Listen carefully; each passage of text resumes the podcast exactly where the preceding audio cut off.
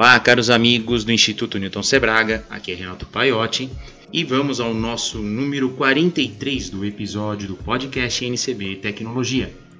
Antes de passar a palavra ao mestre, vamos ao que chamou a atenção nos bastidores da eletrônica. Nos bastidores da eletrônica. A primeira notícia que temos aqui de importante vem do grupo de pesquisadores da Georgia Tech. Eles conseguiram, descobriram uma forma de esculpir o grafeno. O grafeno é uma aposta muito importante para o mundo da eletrônica.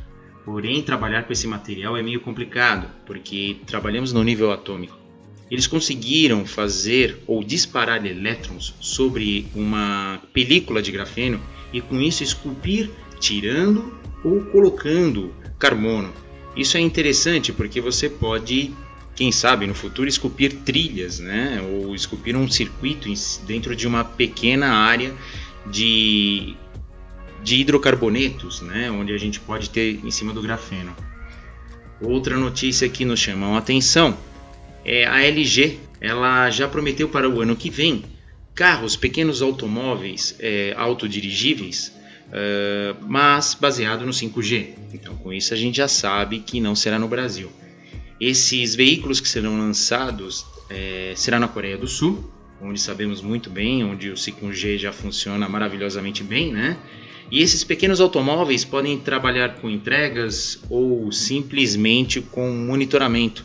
Né? E eles fizeram uma parceria com a Hyundai. Então a ficção agora está se tornando realidade de pequenos carros para lá e para cá, sem motoristas entregando coisas e baseado no 5G. Por que o 5G? O 5G tem uma latência muito baixa. Então, para você ter uma ideia, a posição desse automóvel, o erro dele é de 10 centímetros. Então, a precisão é muito alta de saber onde esses carros estão localizados.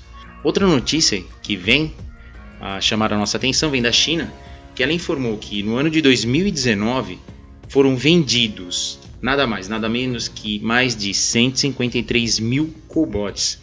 Cobots é aquele robô que são colaborativos, né? Eles, algum deles no formato humanoide, outros como braços é, apenas de montagem, e eles têm todo um sistema de segurança e inteligência.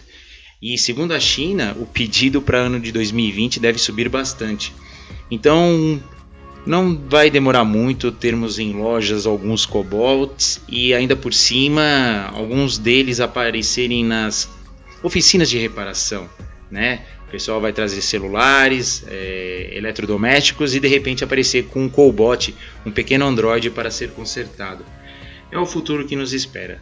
Agora nós vamos ouvir o professor Newton Sebraga falar sobre Space Link.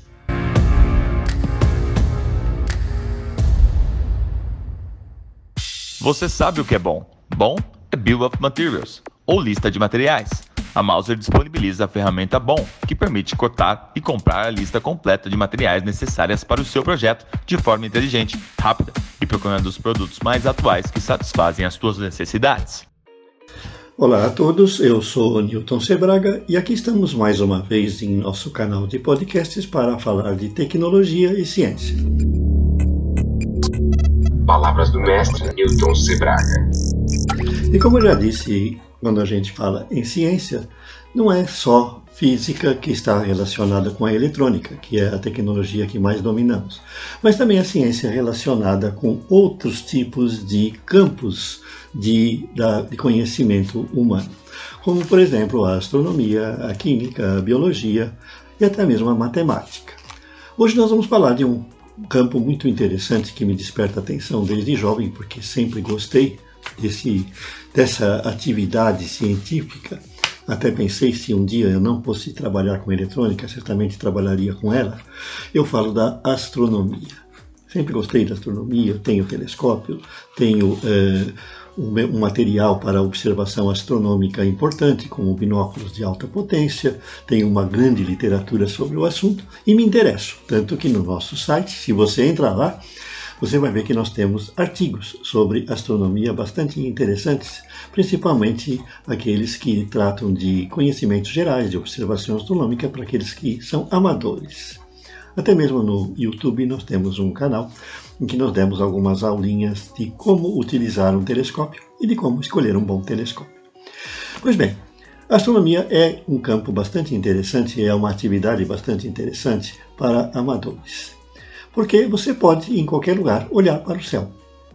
Mas esse qualquer lugar mudou com o tempo. Antigamente, a gente não tinha o problema das luzes da cidade e da poluição. E hoje, as luzes da cidade e a poluição, elas nos tampam a visão do céu. Por quê? Num céu escuro, como por exemplo aquele que você vê quando viaja para o interior numa noite que não tem nuvens, numa noite sem lua, o céu é escuro.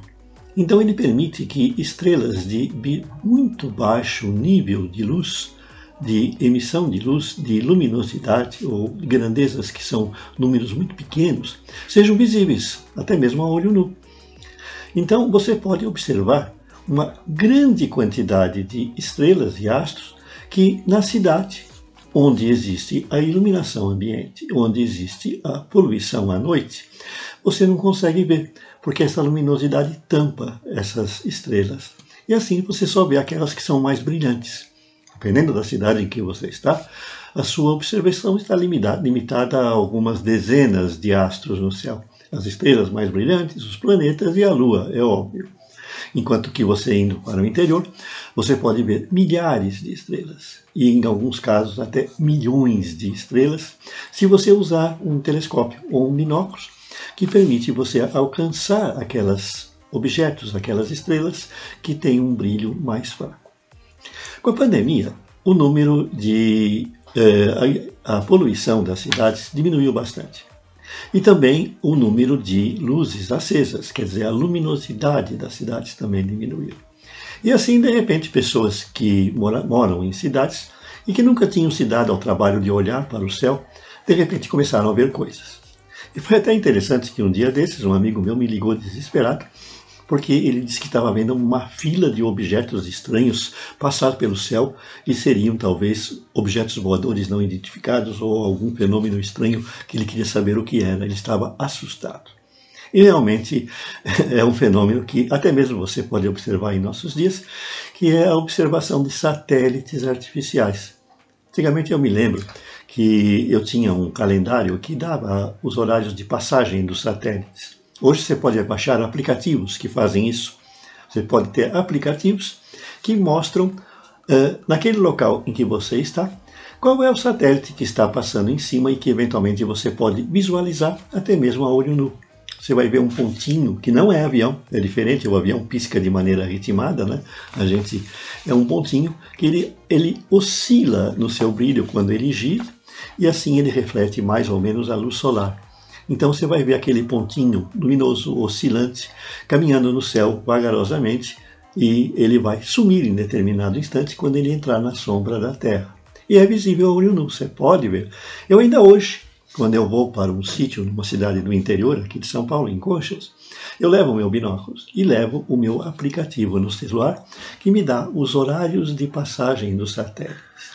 E agora existe uma situação especial, que é a do projeto da SpaceX, do senhor, senhor milionário Elon Musk, que está colocando no espaço uma grande quantidade de satélites para um sistema de comunicação que ele vai começar a testar quando eu gravei esse podcast. Em breve ele está testando esse sistema em que você não vai precisar mais da estação rádio base e de qualquer lugar que você estiver no mundo, você ter sempre um satélite passando em cima que você pode usar como uma estação repetidora para o seu celular. E esses satélites eles estão sendo lançados em grupos, grupos de 20, 40, 60, 80 deles, e quando ele solta isso no espaço, eles ficam em fila. Então é muito interessante você olhar para o céu e ver aquela fila de pontinhos luminosos passando pela sua cabeça, lá em cima no espaço, como se fossem balãozinhos luminosos caminhando no espaço. Isso que assustou meu amigo, porque aqui de, de São Paulo, de Guarulhos, foi possível visualizar essa passagem. Se você baixar um aplicativo no seu celular chamado uh, Space Link, que é o nome do projeto, você vai poder ter os horários em que essa fila de satélite passa sobre a sua localidade e você pode ver. Ele te avisa Então, o Google é, pega a sua localização no celular e ele vai te avisar quando aquele, aquela fila de satélites se tornar visível a olho nu. Se você mora numa cidade do interior sem muita luminosidade, vai ser muito fácil você ver. E hoje, até mesmo nas grandes centros, com a queda da luminosidade e da poluição com a pandemia, você também vai poder ver. E normalmente essa passagem ocorre nos horários em que está o Sol um pouquinho abaixo do horizonte e que, portanto, ele consegue iluminar os satélites um pouquinho acima do horizonte. Então, isso normalmente ocorre um pouquinho antes do amanhecer ou um pouquinho depois do pôr do sol. E tem lá os horários, é só você consultar no aplicativo. E é lógico, se tiver um binóculo ou um telescópio, vai ser muito mais interessante ver aquela fila de satélites mais de perto passando. Tudo isso mostra que a astronomia tem as suas recompensas. É muito interessante você olhar para o céu ver satélites, ver planetas, ver estrelas, ver galáxias e perceber um pouco que nós não somos tão grandes assim. Nós somos uma partícula infinitesimal no universo. Até mais. Mauser Electronics, juntos, incentivando a inovação.